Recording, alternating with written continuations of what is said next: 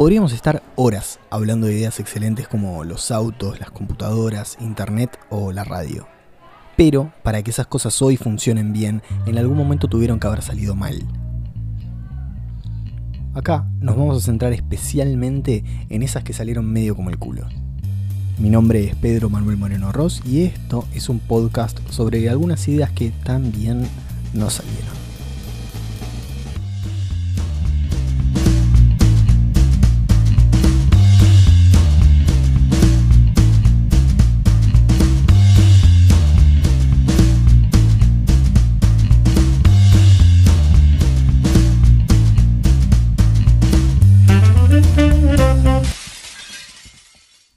100 lucas la Play 5? ¿Cuántos pancho me compro con 100 lucas?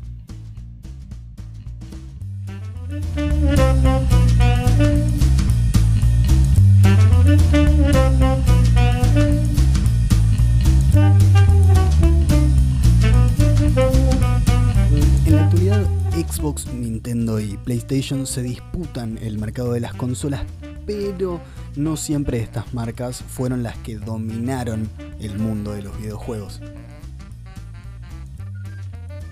Fundada en Estados Unidos en 1972, Atari puede ser considerada, ¿por qué no?, la madre de la industria de los videojuegos. Seguramente conoces algún juego de esta empresa.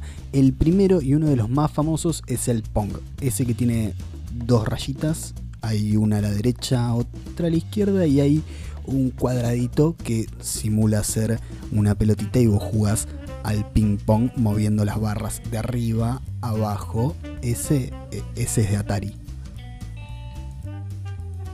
A principios de los 90 Atari estaba convencida de que el próximo paso dentro del mundo de los videojuegos iba a ser dejar de lado el 2D y pasar al mundo de los objetos tridimensionales. Y la verdad es que no se equivocaban, pero algo les salió medio choto.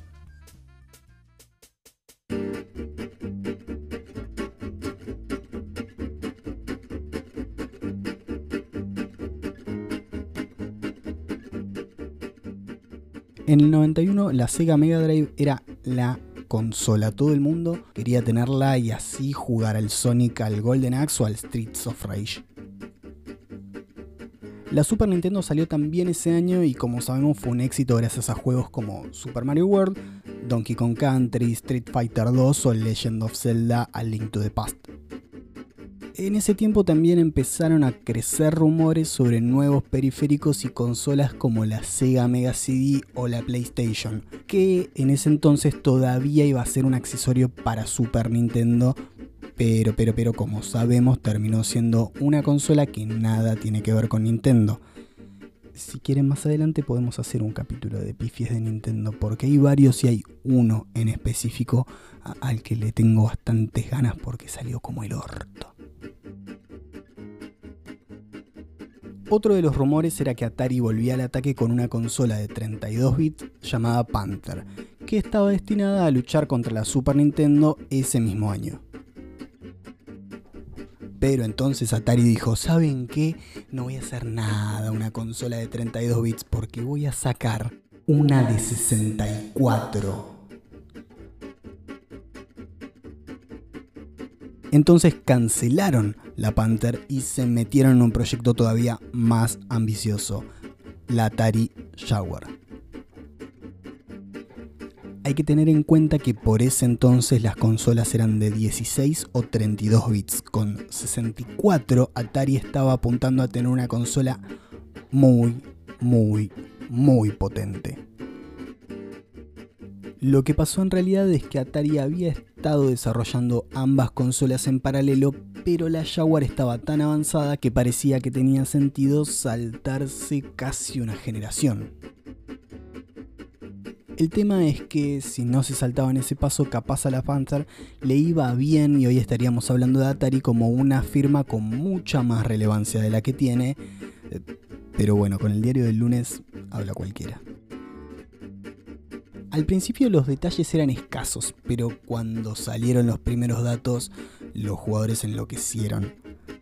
Atari dijo que planeaba lanzar la consola en 1993 con un procesador de 64 bits que la haría mucho más avanzada y como si no fuese suficiente, el precio estaría entre 100 y 150 dólares. Prometía ser la consola más potente del mercado y a la vez a un gran precio, lo cual es increíble. Pero la realidad no es un viva la pepa y las cosas empezaron a ponerse fuleras. Cuando Atari anunció el lanzamiento oficial el precio ya había subido hasta los 200 dólares en un pack que incluía un joystick y el Cybermorph. Un juego que la verdad era bastante choto. Pero la cosa no termina ahí, porque cuando el Atari Jaguar llegó a las tiendas, el precio volvió a subir 50 dólares más, llegando a los 250. A pesar del alto precio, las ventas empezaron bien y había más de 20 compañías que decían estar interesadas en generar lanzamientos para la consola. Además de esto, el presupuesto de Atari para publicidad era de más de 3 millones de dólares, lo cual no le venía nada mal para publicitar su nueva consola. Mientras algunos estaban alucinados con la capacidad de proceso, otras personas pensaban que Atari no había llegado a cumplir lo que había prometido en un principio. De hecho, se empezó a debatir si realmente era un sistema de 64 bits porque en realidad se trataba de dos procesadores de 32 bits trabajando en paralelo. Sea como sea, Atari seguía con su campaña de marketing anunciando bombo y platillo sus 64 bits y unos títulos impresionantes que iban a ser producidos por terceros. Con lo que no contaban era con la dificultad que se encontrarían las compañías para producir sus juegos. La Jaguar era difícil de programar y las herramientas de Atari eran muy limitadas y debido a eso muchos juegos fueron retrasados e incluso cancelados mientras que los que veían la luz lo hacían en condiciones bastante precarias. Muchos de sus juegos en tres dimensiones eran lentos y estaban llenos de problemas, y los juegos en 2D, aunque fuesen coloridos y detallados, solían estar faltos de la jugabilidad que tenían los juegos que ofrecía Mega Drive o Super Nintendo.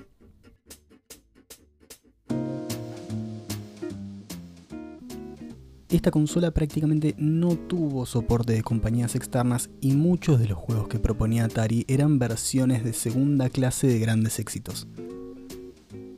Un ejemplo de esto es el Kazumi Ninja, que es una copia calcadísima del Mortal Kombat. Igual hay que destacar unos pocos juegos buenos que fueron brevemente exclusivos para esta consola, como el Alien vs Depredador, el Rayman, el Doom o el Wolfenstein 3D. Si bien ya te nombré algunos errores de esta consola, no podemos olvidar lo que para mí fue lo peor. En la actualidad enloquecemos por joysticks como el DualShock 5 o el nuevo de Xbox, que si bien es lindo y súper cómodo, sigue teniendo pilas. No, sé, ¿tan caro sale ponerle baterías de litio recargables a los joysticks? Por favor, ¿qué, qué estamos? ¿En 2005?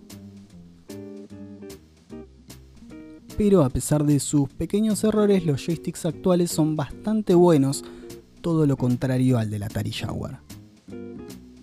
Uno de los peores diseñados en la historia, pero, pero de los peores... Era enorme, tenía un pad numérico en el medio y solo tres botones de los normales, cuando lo estándar marcado por la Super Nintendo consistía en seis botones.